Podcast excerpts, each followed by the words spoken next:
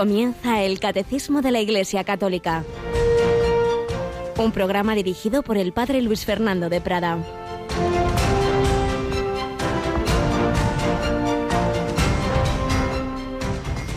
Por favor, gracias y perdón. Pedid y se os dará. Buscad y encontraréis. Llamad y se os abrirá. Alabado sean Jesús, María y José. Muy buenos días, muy querida familia de Radio María en este mes de octubre, mes del Rosario, mes misionero, que en el día 5 tiene esta memoria especial, que se llaman las témporas de petición, acción de gracias. Tiene, como muchas fiestas, un origen en la cultura agrícola. Habían terminado más o menos las recolecciones del, del verano, empezaba pues otra nueva campaña, digámoslo así, de siembra, etcétera. Y bueno, pues ahora en nuestra vida, que también en muchos casos sigue siendo agrícola, pero en muchísimos otros es de otro tipo, pero sí que solemos empezar los cursos, por así decir, académicos y de otros ámbitos, y también en, Radio María de la programación, en después del verano, en este tiempo de septiembre, de octubre, pues se mantiene esta fecha que se puede desdoblar en tres días, pero que habitualmente se concentra en el 5 de octubre, para recordarnos esas tres actitudes fundamentales en nuestra relación con Dios y entre nosotros también. Por favor, la petición. Por eso el Evangelio de hoy es pedid y se os dará, buscad, buscad y encontraréis, llamad y se os abrirá. Sí, la oración evidentemente no puede reducirse a pedir, no, es todo un trato, un diálogo, pero siempre debe incluir esa dimensión, siempre somos niños pequeños respecto del Señor, por eso siempre lo primero para, para que hagamos algo bien es pedir, pedir la ayuda del Señor, pedir su gracia. Hagamos luego todo lo que podamos, sí, sí, pero con la humildad de que somos muy pequeños y muy pobres. Pero también en esas peticiones debe entrar el pedir perdón, porque muchas veces actuamos mal. Por eso la segunda lectura de hoy, hoy son dos lecturas más el Evangelio, y nos habla San Pablo de la reconciliación con el Señor. Siempre esa humildad, esa contrición. Por eso, todas las grandes oraciones de la Iglesia, empezando por la Santa Misa, comienzan con un acto de contrición, el yo confieso, el pedir perdón y misericordia. Y la acción de gracias, la primera lectura de hoy del libro de Deuteronomio, el Señor a través de Moisés le decía al pueblo de Israel, oye, que te he traído yo aquí a la tierra prometida, que esto es un regalo, que luego no digas, uy, lo hemos conseguido nosotros por nuestras fuerzas. No, no, el Señor os sacó entre grandes milagros de Egipto. Pues bien, son actitudes para todos nosotros. Dar gracias, por favor, que es que nos parece que todo se nos debe. Bueno, un día más, oye, el regalo de la vida, el regalo de la fe, el regalo de la Eucaristía, el regalo de las personas que están contigo, que te quieren. ¿eh? Nos fijamos en lo que nos falta, nos fijamos en lo negativo y se nos olvida dar gracias. Incluso sabemos desde nuestra fe que hasta lo negativo en el sentido de doloroso es ocasión de gracia, que el Señor actúa a través de todo ello. Dar gracias, pedir perdón, ser humildes y pedir al Señor su gracia. Y eso entre nosotros también. Démonos gracias. Es que la mayor parte de las cosas que recibimos, si uno se pone a pensar qué es lo que tiene, ¿Qué es lo que has conseguido solo por tus fuerzas y qué es lo que has recibido? Vamos, lo que hemos recibido de otros es muchísimo más, pero es que incluso lo que has conseguido con tus fuerzas, bueno, tus fuerzas, las que Dios te ha dado, ¿no? Y las personas que te han cuidado y que han hecho que tengas estas cualidades, esta salud, esos profesores que te han enseñado, etcétera, etcétera, etcétera. Dar gracias, pedir perdón. Todos tenemos equivocaciones, todos tenemos un enfado, todos tenemos una palabra que no debíamos haber dicho. Pues pidamos perdón, hombre. Y el, pedir las cosas por favor, no ordeno y mando. Así, porque sí. No, es fundamental. El Papa lo suele recordar a los recién casados y en general en la convivencia esas tres palabritas. Por favor, gracias y perdón. Entre todos, vivamos así. La vida sería mucho más amable y agradable. Por favor, no te exijo, te pido, por favor. Te doy las gracias por lo mucho que recibo de ti y te pido perdón. ¿Qué os parece? Vamos a intentarlo. Por favor, Yolanda, ¿me ayudas? Buenos días. Buenos días, padre. bueno, pues también en Radio María comienza, como decíamos, una nueva temporada, ¿verdad?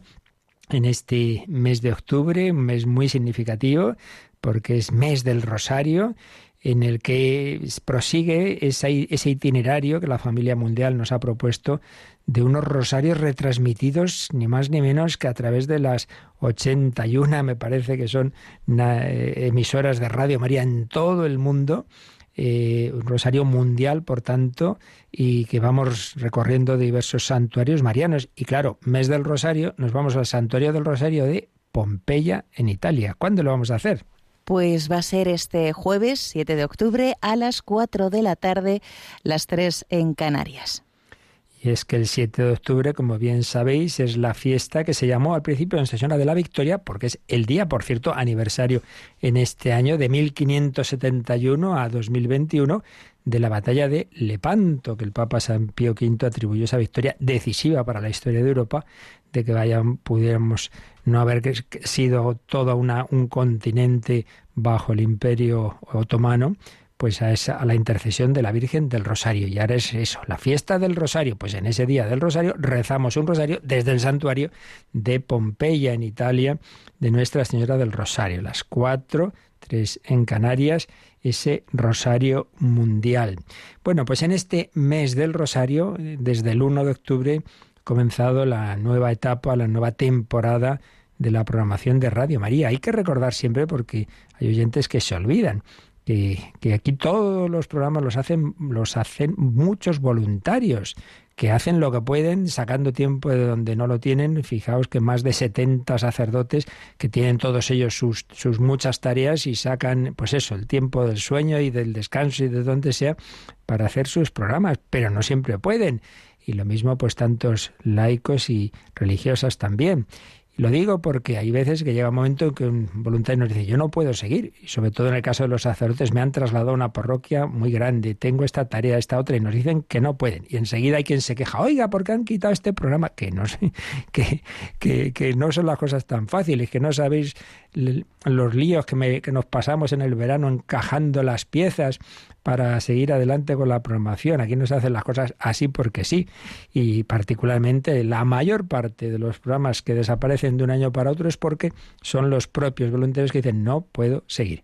En otros casos, para poder tener nuevos programas, pues también hay otros que llevan años y que nos parece que es el momento de su renovación. Bueno, el caso es que en este, en este cambio de temporada, por unas razones o por otras, son bastantes los programas nuevos. Sentimos los que no pueden seguir, pero la verdad es que nos alegramos de grandísimas, estupendas incorporaciones. Y hoy, Yolanda, tenemos dos programas nuevos, luego también un cambio de conductor de un programa veterano. A las 11 de la mañana, ¿qué vamos a tener? Pues la voz del Papa, que a partir de ahora va a dirigir el padre Mario Ortega.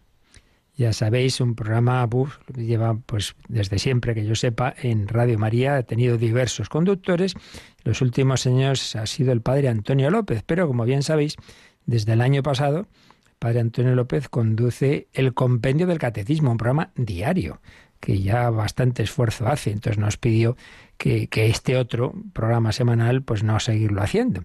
Por otro lado, el padre Mario Ortega llevaba años haciendo Dies Domini, también le parecía que ya habían sido varios años, que, no venía mal un cambio. Entonces él, padre Mario Ortega, eh, asume desde hoy la voz del Papa, que, y en cambio Dies Domini, ya lo comenzó este domingo pasado, el padre Juan Ignacio Merino, que tenía el Dios de cada día y algunas colaboraciones en, en La Buena Noticia, en Instrumentos de Dios, pero desde esta temporada pues conduce el Dies Domini. Entonces, a las 11 de la mañana, 10 en Canarias, primer programa de la voz del Papa que dirige el padre Mario Ortega. Y luego, un tema siempre importante y más en estos tiempos tan duros de lucha contra la vida, en Radio María siempre ha habido y hay programas, pues eso, sobre la vida, la bioética, la defensa de la vida desde su concepción hasta su muerte natural, pero por unas razones u otras también, últimamente pues nos venía bien alguno más y hemos tenido pues con gran esfuerzo, porque es una médico ocupadísima la que comienza hoy un nuevo programa al respecto, ¿verdad? Mercedes Barrio, que ya también nos ha estado acompañando como voluntaria durante hace muchos años, acompañando pues a Rafael Barrio, eh, que hacía un programa aquí Convertidos. Sí, recordaréis ese programa Convertidos, muchos años, lo mismo digo, fue Rafael el que nos dijo, ya lo sentimos, que una vez que se había casado y otras responsabilidades, que no podía seguir, y su hermana era muchas veces quien le acompañaba en la labor técnica. Pues bien, su hermana, como digo, médico Mercedes Barrio, comienza hoy un programa con un nombre muy bonito, ¿verdad? Me gusta la vida. Qué bien, me gusta la vida para que valoremos ese regalo que Dios nos ha dado, que es la vida y todo lo que implica, que no solamente es la lucha contra el aborto, la eutanasia, sino en positivo, muchos aspectos, para potenciar ese gran don que Dios nos ha dado. No os lo perdáis. A partir de este martes, quincenalmente, a las 5 de la tarde, a las 4 en Canarias, me gusta la vida. Finalmente, uno de los programas veteranos eh, que tenemos en Radio María, protagonistas los jóvenes, uno de los turnos mensuales lo lleva el movimiento de cursillos de cristiandad, los jóvenes de ese movimiento, y quien lo llevaba hasta ahora, Esperanza Panizo, está este año estudiando en Inglaterra y nos ha dejado a Juan Rivas, que desde esta noche lo conducirá. Bueno, pues son las novedades de este día. Eh, son muchas las que ya digo se van produciendo a lo largo de esta semana, en este mes de octubre, en este mes del Rosario. Y recuerdo que el día 7, Nuestra Señora del Rosario, tendremos ese Rosario Mundial desde Pompeya. Pues vamos adelante con esta nueva emisión del Catecismo de la Iglesia Católica, como siempre es primera sección testimonial que desde hace semanas recoge pinceladas de la vida de Santa Margarita María de Alacoque.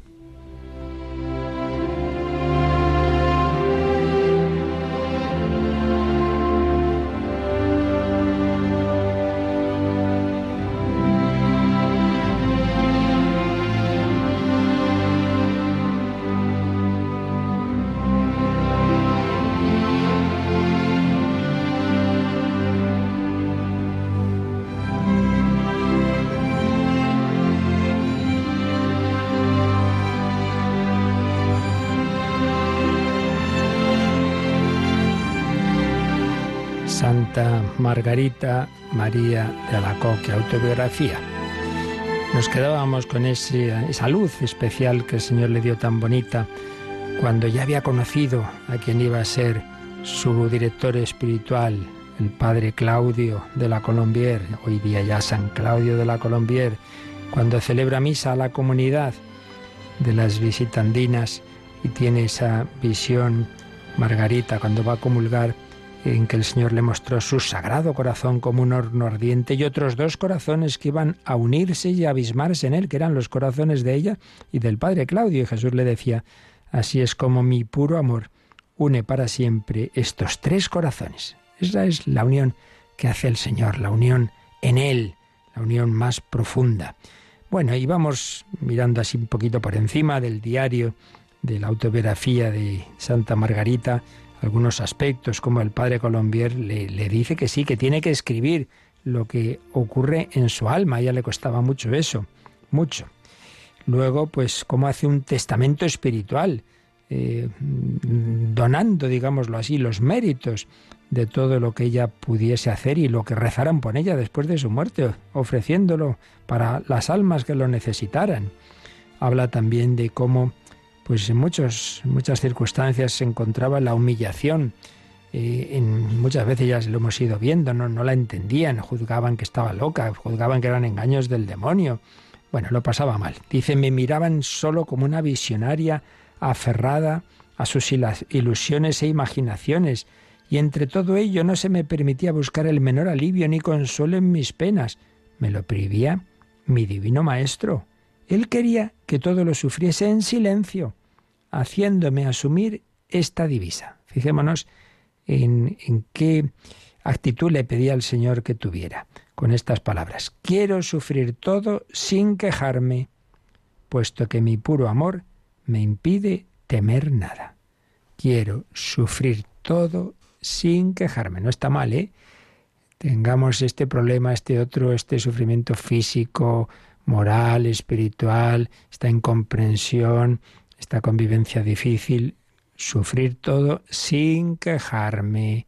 No nos quejemos de nada, hay que frío, hay que calor. De nadie, esta persona pelmaza, ni por dentro, interiormente nuestros eh, pensamientos, ni por fuera, ni de uno mismo, es que soy un desastre, es que no sé qué, es que no sé cuándo, pero hombre, pídele al Señor esa visión positiva, en vez de quejarnos, demos gracias, demos gracias por todo, en vez de quejarnos por todo.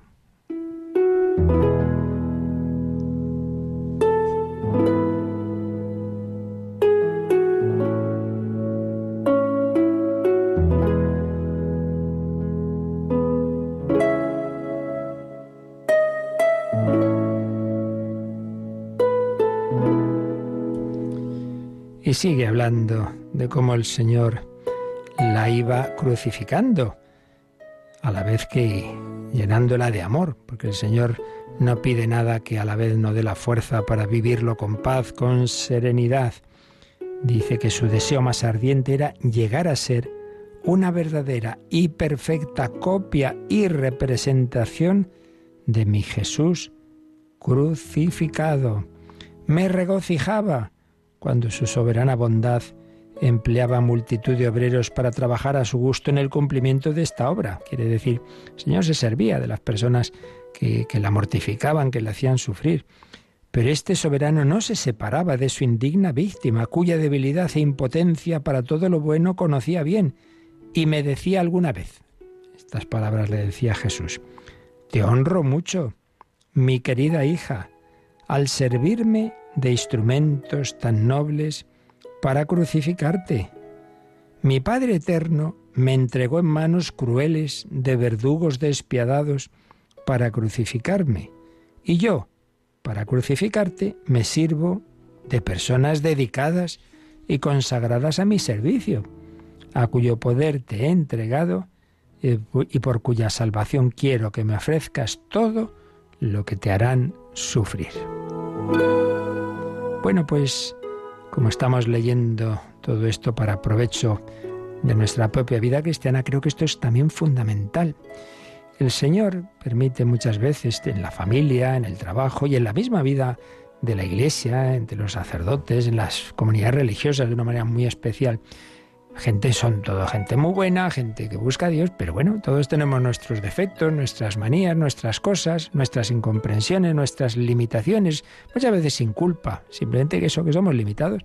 Entonces se sufre muchas veces en, el trato de unos con otros. Bueno, pues se trata de levantar la mirada y decir, no, no me voy a quedar en una visión meramente humana, no, es que este es así, que, que pesado, si es que... No, decir, mira, el Señor en su providencia me ha puesto aquí para que en ese trato, en ese roce, en esas dificultades, me sirva a mí, me vaya purificando, ame por puro amor, no sea una actitud meramente natural, el que me cae bien ese y yo muy bien y el que mal le, miro mal, no, sino dar gracias a Dios. Lo dice también San Juan de la Cruz, que piense cada miembro de una comunidad, y apliquémoslo a otros ámbitos de convivencia, que piense que ese esa otra persona es el, artista que Dios le envía para tallar la piedra de su santidad. Señor se sirve de esta persona, de esta que te está diciendo esto, que te cuesta, que lo pasas mal. Bueno, pero con ello lo que el Señor quiere es que te apoyes más en Él, en el único que nos comprende del todo y por el que hay que trabajar, no porque los demás te, te aplaudan mucho. Pura actitud de amor, de hacer las cosas sin esperar recompensa. No es fácil, no, pero con la gracia de Dios lo podemos hacer y no solo hacerlo a regañadientes, sino cuanto más cerca estemos de Él con más amor, pues con más alegría y paz también. Pues así lo pedimos al Señor por mediación de Santa Margarita María de Alacoque.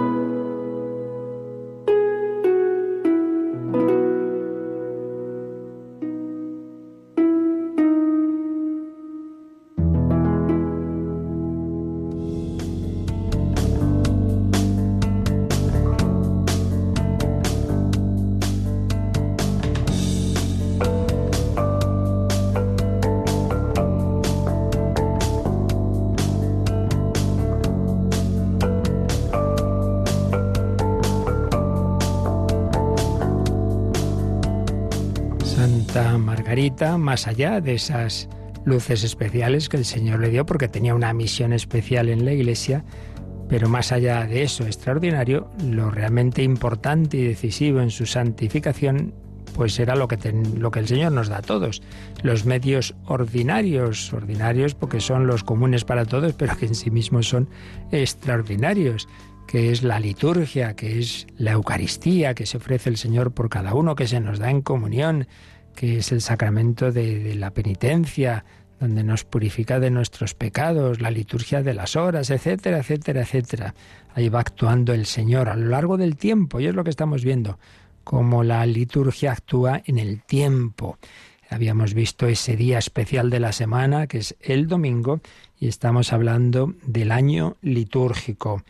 Un año, un don de Dios, que es nuestra vida en esta, en esta tierra, pero un año y, una, y unas circunstancias, digamos, naturales que están transformadas por la gracia de Dios en sobrenaturales.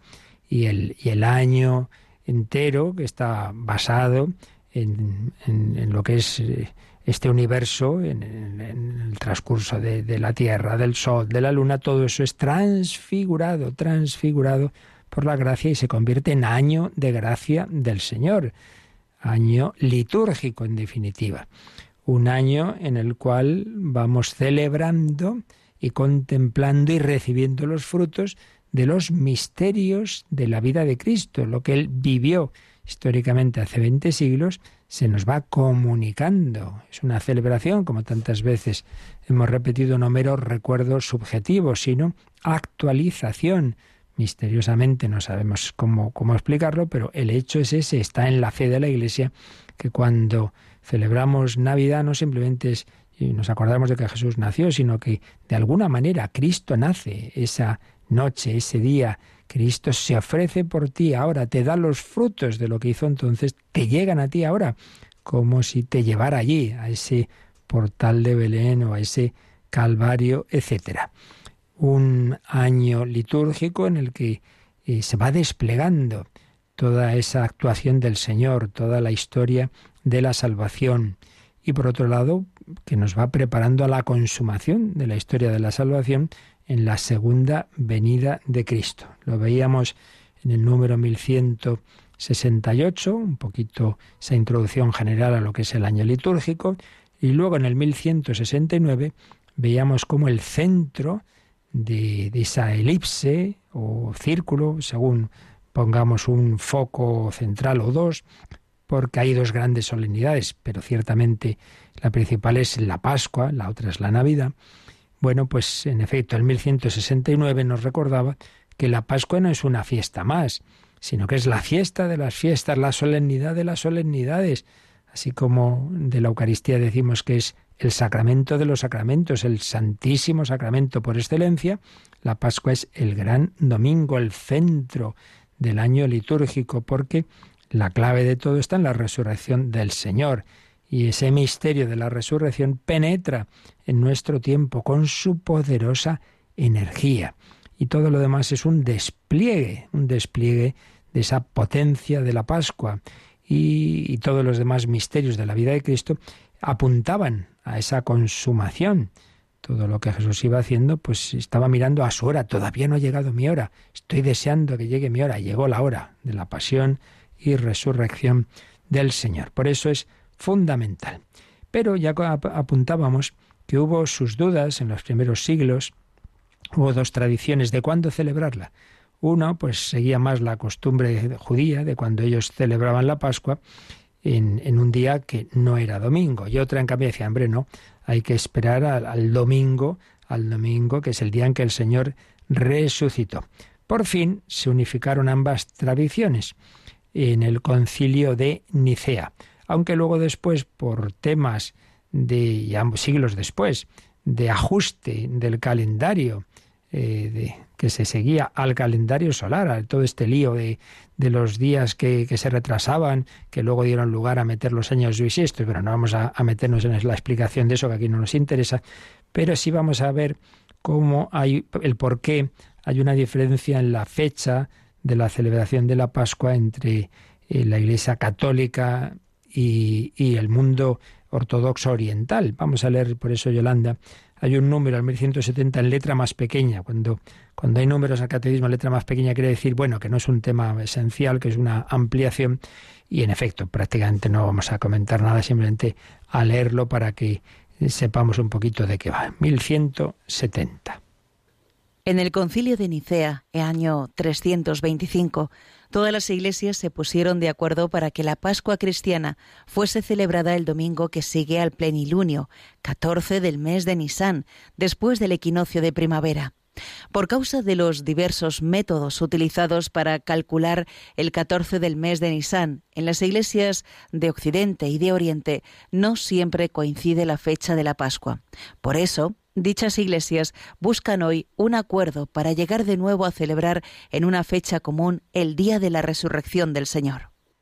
Así pues, ya digo, sin entrar ahora, que esto sería muy complicado, esto de estas fechas, ese 14 de Nisan, y luego también está la reforma del calendario que se hizo en Occidente por el Papa Gregorio XIII, por eso se habla del calendario gregoriano, en el año 1582, que hubo ni más ni menos que un salto de 15 días. De repente se pasó, si no recuerdo mal, del 1 al 15 de octubre. Por eso ahí hay un tema con la fiesta de, Santa Teresa de Jesús, que, eso, que moría en, esa fecha y hubo un salto y bueno, y ahora lo celebramos el 15 de octubre. Pero bueno, ya digo, no vamos aquí a detenernos. Lo cierto y verdad es que por la manera de calcular em, la Pascua y por el tema de ese calendario gregoriano, pues hay un desfase de, unos días de cuando celebramos la Pascua en la Iglesia Católica eh, en Occidente y cuando se celebra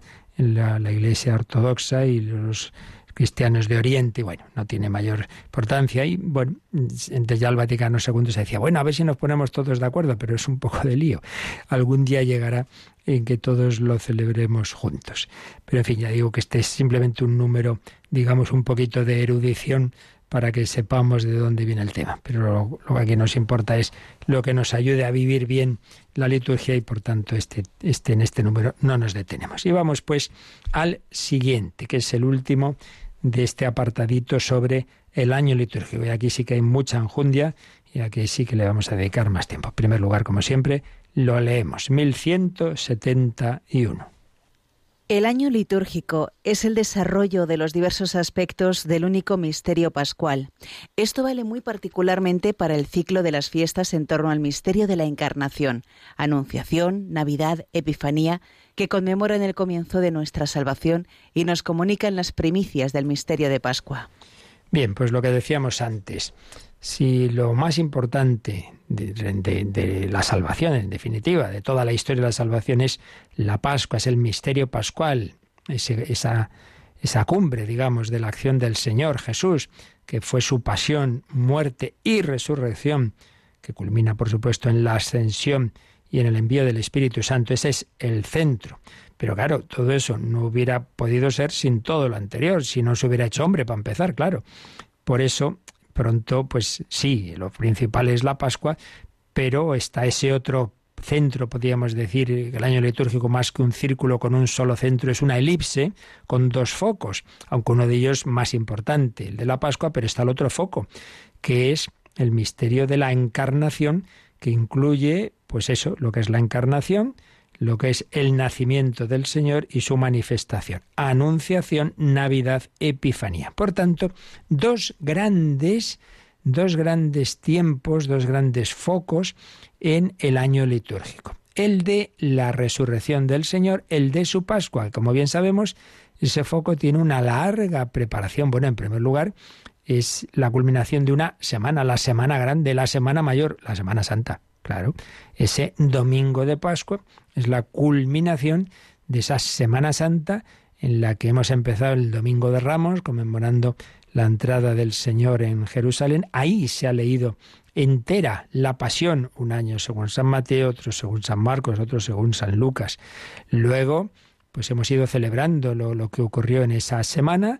Hemos celebrado el jueves santo, la última cena, y el viernes santo la muerte del Señor y ahí se ha leído siempre la pasión según San Juan, y todo ello en la espera de la resurrección del Señor, con la celebración más importante, más bella, más larga también de todo el año litúrgico, que es la vigilia pascual, con tantísimas lecturas que sintetizan la historia de la salvación, desde la primera lectura, que siempre la creación, porque el primer don de Dios es, claro, pues crearnos, crear este universo y en él ponernos a nosotros, desde esa primera lectura y todo lo que va ocurriendo en la historia de la salvación, con los patriarcas, con la formación del pueblo de Israel, muy importante la salida de Egipto, el paso del Mar Rojo y luego ya el paso del Antiguo al Nuevo Testamento, carta de San Pablo, para terminar con el Evangelio que, nos anuncia la resurrección. No está aquí, no está aquí, Jesús no está ya en el sepulcro, ha resucitado. Bien, preparación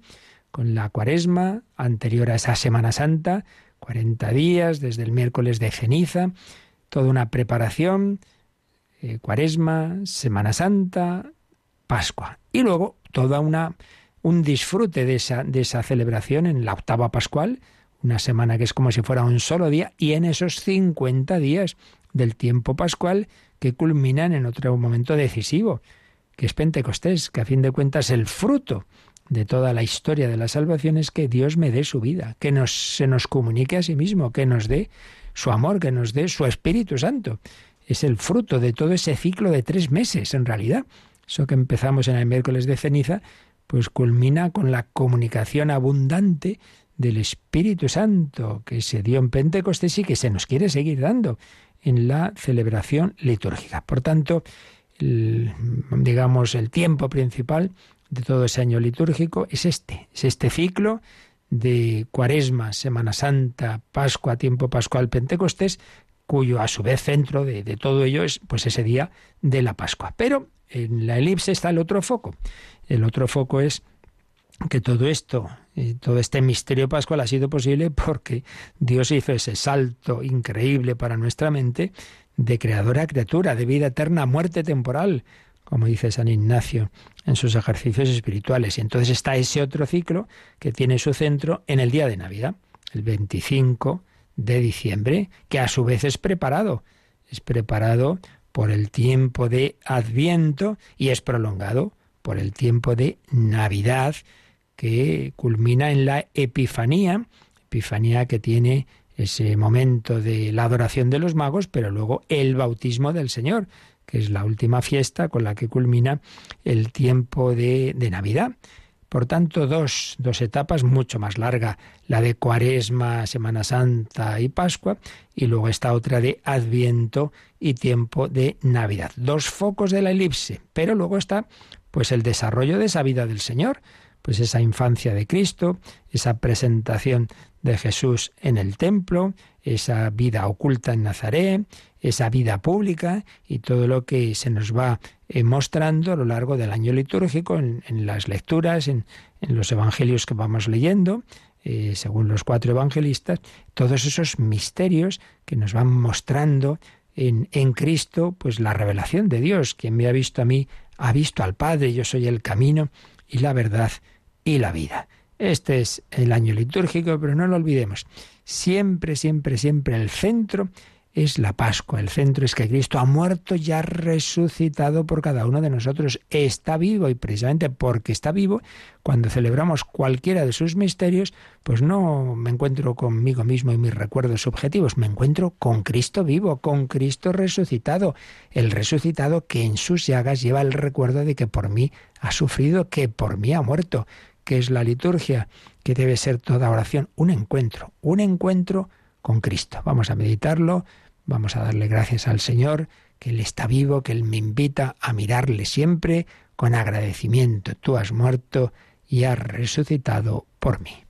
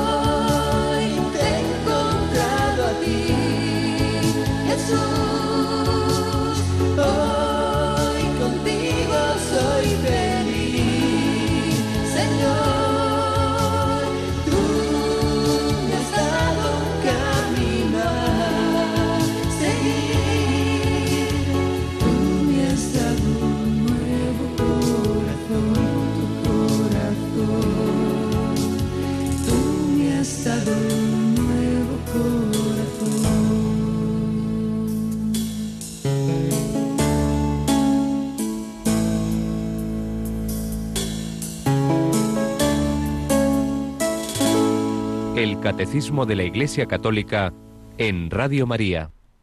Tú me has dado un nuevo corazón, tu corazón, pues ese es el fruto de la acción del Señor a través de la liturgia, esa comunicación del Espíritu Santo que cambia nuestro corazón de piedra en un corazón de carne. Hemos visto pues que ese año litúrgico tiene ese centro fundamental que es la Pascua, pero en realidad podíamos hablar de dos focos de esa elipse de por un lado esa Pascua, esa preparación, Cuaresma, Semana Santa, esa prolongación tiempo pascual, pero también el foco de la Navidad con su preparación de Adviento. Por eso, el número que acabamos de leer, el 1171, nos indica que podemos releer el, el, el número 524, ya que nos ha hablado del Adviento y de la Navidad, vamos a recordar lo que se dijo en su momento al respecto cuando estábamos viendo los misterios de la vida de Cristo y concretamente lo que es el misterio de la Navidad y su preparación. Leemos ese 524. Al celebrar anualmente la liturgia del Adviento, la Iglesia actualiza esta espera del Mesías, participando en la larga preparación de la primera venida del Salvador. Los fieles renuevan el ardiente deseo de su segunda venida. Celebrando la Natividad y el martirio del precursor, la Iglesia se une al deseo de éste, es preciso que Él crezca y que yo disminuya. Pues sí, cuando hablábamos de los misterios, de la infancia y de la vida oculta de Jesús, y por tanto del misterio de la Navidad, pues ya nos había hablado el catecismo en esa parte del credo, nos había hablado del adviento, diciendo que lo que ahora nosotros vivimos, celebramos en el adviento, en realidad es como actualizar lo que Israel vivió durante siglos, esa espera del Mesías. También nosotros tenemos esa, o debemos tener en el Adviento, esa actitud, por un lado, de la espera de la celebración de la Navidad, eh, litúrgicamente, pero por otro lado, la espera de la segunda venida del Mesías. Eso lo tenemos un poquito más olvidado. Esa parusía, ese ven Señor Jesús, todo ello hay que vivirlo en Adviento esa celebración de la liturgia de Adviento nos debe llevar, nos ha dicho este número, a actualizar, actualizar la espera del Mesías, a renovar el ardiente deseo de su segunda venida. Y con esa figura que aparece siempre en el Adviento, ya sabéis, las tres grandes figuras del Adviento son primero el profeta Isaías, que anunciaba, tiene textos preciosos sobre cómo iba a ser el, el Mesías, el Emmanuel. Luego aparece el precursor, San Juan Bautista, y finalmente la Santísima Virgen María. El cuarto domingo de Adviento siempre la tiene a ella por protagonista, pero antes tenemos a Juan Bautista, que, fue el, último profeta que preparó a esa venida del Señor y en el que se cumple esta palabra tan, tan bella, ¿no? que el propio Juan Bautista decía, es preciso que Él, Cristo, crezca y yo disminuya. Todo, todo ha sido una preparación y así debe ser en nuestra vida. Debemos ser sencillos instrumentos, pero para, para Él, darle la voz a Él. Nosotros simplemente le presentamos a Él. Yo cuando, eh, digamos, intento transmitir a, otros al, Señor, intento evangelizar o hacer apostolado, no estoy eh, llevándolos a mí, sino simplemente les estoy presentando al mejor amigo. Yo te lo presento ahora, tú verás lo que haces con Él. Ya es cosa entre el Señor y Él yo ya me quito de en medio. Es preciso que Él crezca y que yo disminuya. Pues bien, año litúrgico en el que vamos conociendo al Señor, en el que vamos contemplando desde su encarnación hasta su ascensión a los cielos, pues todo ese ciclo de todo lo que Jesús hizo desde ese estar en nueve meses en el seno de María, actuando desde ese seno de la Virgen María. No nos olvidemos que a los pocos días de la encarnación, María va a visitar a Isabel, lo celebramos en la fiesta de la visitación, y desde el seno de su Santísima Madre santifica a su primo Juan, que está en el seno de Isabel. El Señor desde el primer instante es el, Dios hecho carne y actúa y comunica ya el Espíritu Santo. Isabel lo nota, eh, nota es cómo, cómo se ha llenado de Espíritu Santo y cómo su hijo Juan está actuando, está, algo ha recibido y, se ha puesto a bailar, podamos por así decir, en sus entrañas. El Señor va actuando desde su encarnación y nosotros pues en el año litúrgico vamos siguiendo esa vida de Jesús. No pudimos ser contemporáneos históricos suyos, lo somos ahora, lo somos ahora y mejor, ¿eh? Y mejor porque entonces, claro, Jesús estaba en un sitio solo, los que no estaban en ese sitio pues no lo veían, y en un determinado momento solo.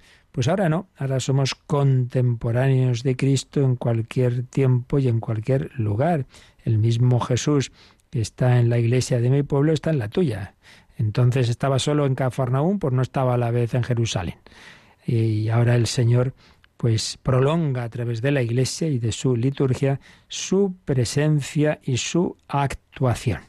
Bueno, pues antes de terminar este apartado así en general sobre el año litúrgico, como en tantas ocasiones, vamos a recoger algunas sabias ideas de las que nos dejó en su obra El espíritu de la liturgia el entonces cardenal Joseph Ratzinger, luego Papa Benedicto XVI. Resumimos solo algo de lo mucho que, escribe sobre este tema del año litúrgico. Y a propósito, precisamente, de lo que decíamos antes de, la fecha de la Pascua, mm, añade una cosa que, que es poco conocida, y es que entre las controversias que hubo varias sobre este tema de la fecha, hubo una en el siglo V entre Roma y Alejandría, la gran ciudad de Egipto, donde hubo grandes santos padres, sobre la fecha posible, la última fecha posible para la celebración de la Pascua. Según la tradición alejandrina, por lo visto, ellos defendían el 25 de abril. Y en cambio el Papa San León Magno dijo que eso era muy tarde, que la Pascua debía caer en el primer mes. ¿A qué se refería con esto del primer mes? Pues aquí hay un tema curioso, y es el tiempo de, en que el Sol atraviesa el primer segmento del zodiaco. ¿Y, cuál es ese segmento? Es la constelación de Aries. Y resulta que Aries es un carnero. Entonces aquí enseguida se vio como, como una prefiguración del Cordero de Dios que quita el pecado del mundo, aquel que recapitula en sí los sacrificios de los inocentes. Y no nos olvidemos ese relato de cuando Abraham va a sacrificar a su hijo Isaac y Dios le dice que no, que no, en el último momento que no, que solo quería que fuera capaz de renunciar a, su propio hijo, pero que no quiere evidentemente que lo mate. Y en cambio aparece un carnero por ahí enredado en la maleza. Estaba dispuesto por Dios para sustituir a Isaac. Bueno, pues se, se vio enseguida que ese carnero que nos ha sustituido a nosotros, ese cordero es Jesucristo, el cordero de Dios que quita el pecado del mundo y bueno, como que eso estaría de alguna manera anticipado en, en ese signo del zodiaco de Aries, sería como una prefiguración celestial del Cristo crucificado. Nosotros que somos muy racionalistas, esta cosa nos parece siempre, bueno, bueno, bueno, qué cosas, bueno. Eh, no, no, no nos cerremos a que en, en, la infinita sabiduría de Dios todo cuadra. ¿eh? Desde que crea el universo, ah, está ya, por supuesto, mirando a la, al centro de la historia que es, como hemos dicho, la Pascua. Claro que sí. Y luego también es curioso, estas cosas ya digo que uno puede decir, bueno, casualidades, que la tradición judía, eh, pues no sé con qué base, pero esto importa poco, eh, pensaba, mm, ponía una fecha a cuándo habría sido ese sacrificio de Abraham. ¿Y sabéis qué fecha ponía? El 25 de marzo. Y también ahí ponían, y esto evidentemente es más aleatorio, que ese día habría sido la creación del mundo. Bueno, realmente el tiempo empieza cuando Dios crea el mundo, claro, antes no hay tiempo, no hay un antes. Pero bueno, lo que importa es eso, que en la tradición judía se ponía en el 25 de marzo la creación del mundo y el sacrificio de Abraham. Y precisamente en la tradición cristiana se, pensó también que ese era el día en que Cristo había muerto. Y luego también el día de su concepción. digo un dato así curioso, especialmente para los, los fans de, del Señor de los Anillos, de Tolkien, muchas veces ha comentado que este autor católico eh, dejaba como pistas escondidas un poco para que el que quisiera buscar se encontrara sorpresas y el que no, pues no se enterara.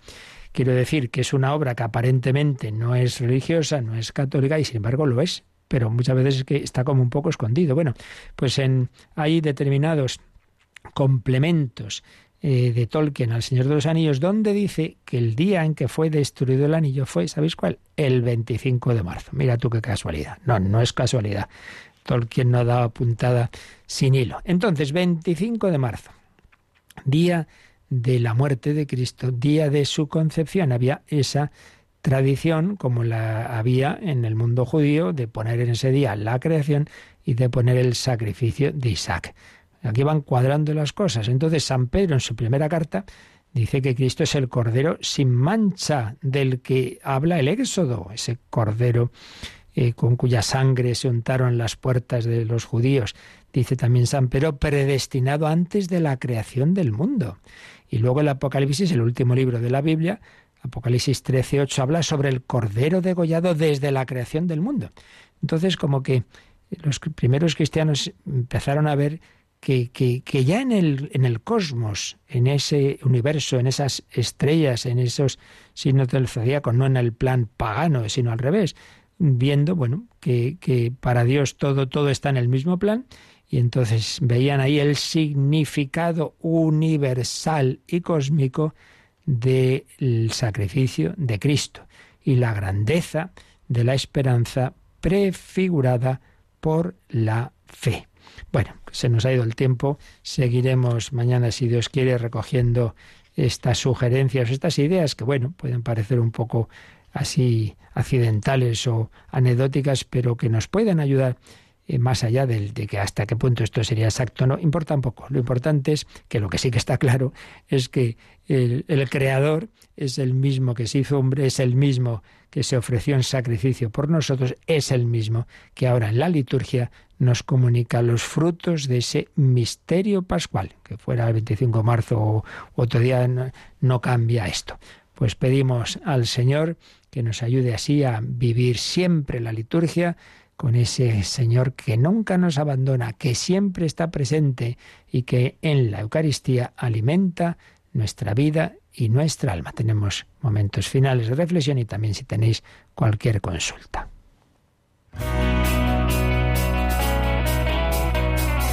Participa en el programa con tus preguntas y dudas. Llama al 91005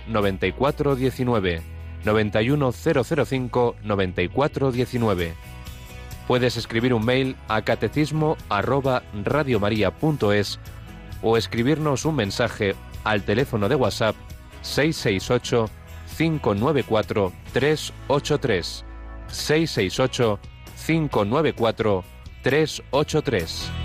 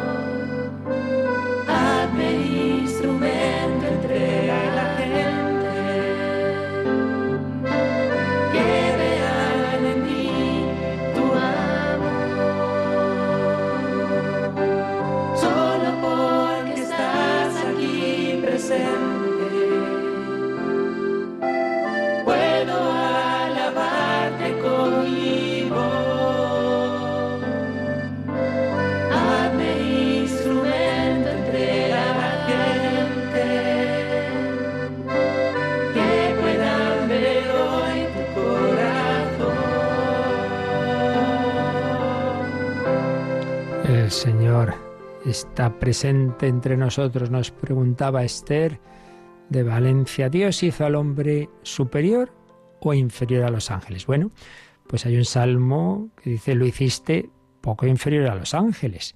Y la carta a los hebreos, hablando de Jesús, dice, al que Dios hizo un, al que Dios hizo inferior, un poco inferior a los ángeles. Entonces, por un lado, pues el hombre, su naturaleza, podemos decir que es inferior a los ángeles. ¿En qué sentido? Hombre, los ángeles son espíritus puros, con una inmensa inteligencia, sutilidad, poder. Entonces, desde esa perspectiva, digamos, natural, pues la naturaleza humana pues es más limitada, mucho más que la angélica. Entonces, en principio, habría que decir que el hombre es inferior a los ángeles. Pero, por otro lado, también es verdad otra cosa que Dios hizo hombre y nos hizo ángel. Entonces, desde ese punto de vista, ¿cuál es el centro de todo? Es Cristo, Dios y hombre verdadero. En Cristo se une el Creador y la criatura. Es Dios, pero tiene una naturaleza humana creada. Se une el espíritu y la materia. El ser humano tiene alma y cuerpo y Cristo tiene alma y cuerpo. Entonces, desde ese punto de vista, el centro de todo no es un ángel, es un hombre, un hombre que es el Hijo de Dios, claro. Es algo misterioso. Y además también Santo Tomás de Aquino y algún otro teólogo señala otro aspecto en que el hombre se parece más a Dios que los ángeles. ¿Cuál? Pues que los hombres, Dios ha dado al, ser humano, al, al, el otro día salía en el Evangelio, al varón y mujer, la capacidad de colaborar con él en la procreación de nuevos seres. Entonces en eso se parece el hombre a Dios, porque Dios crea, Dios hace que aparezcan nuevos seres. Y de hecho se usa esa palabra procreación, porque en la unión de varón y mujer, conforme al plan de Dios, Dios se sirve de esa colaboración para crear nuevos seres humanos. Solo Dios puede crear seres humanos porque el alma humana esa no la ponen los padres, esa la pone Dios, pero sobre ese sustrato eh, biológico en el que es necesaria esa colaboración humana. Entonces, también desde ese punto de vista, eh, el hombre se parece más a Dios porque sí que es, capaz de dar a vida, dar a luz a nuevos seres, nuevas vidas, mientras que los ángeles no tienen esa capacidad de reproducción. Entonces, desde ese punto de vista, eh, pues el, hombre sería superior. Así que, bueno, digamos, en unos aspectos, en cuanto a lo que es de por sí la, la propia naturaleza angélica es superior a la del hombre, pero por otro lado, tal como el Señor ha desarrollado su plan, pues hay que decir que el hombre tiene una centralidad mayor, se parece más a Dios en este aspecto que acabo de decir de la procreación y sobre todo porque ni más ni menos que el Creador, el Verbo eterno, el Logos, se ha hecho hombre y en cambio no se ha hecho ángel. Pero bueno, tampoco tiene mayor importancia si más y si menos. Cada uno hemos recibido lo que hemos recibido y lo importante es que con eso recibido pues tanto unos como otros hagamos lo que tenemos que hacer. Hubo ángeles que no lo hicieron, se rebelaron contra Dios, se convirtieron en demonios y en cambio todos los demás, pues ahí están muy cerquita de Dios y a la vez ayudándonos a nosotros a llegar a ese destino último, que eso es lo importante. Pues nada, agradecemos a Yolanda Gómez su colaboración y vamos con este día en el que siguen apareciendo esos nuevos programas. Os recuerdo que a las 11 de la mañana, las 10 en Canarias, nueva etapa del programa La voz del Papa, conducido en este curso por el padre Mario Ortega. Y a las 5 de la tarde, Me gusta la vida, con la doctora Mercedes Barrio. La bendición de Dios Todopoderoso, Padre, Hijo y Espíritu Santo, descienda sobre vosotros. Alabado sea Jesucristo.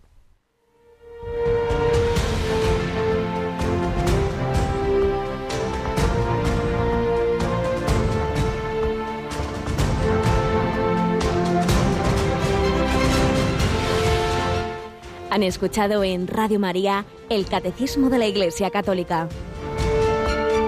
Un programa dirigido por el Padre Luis Fernando de Prada.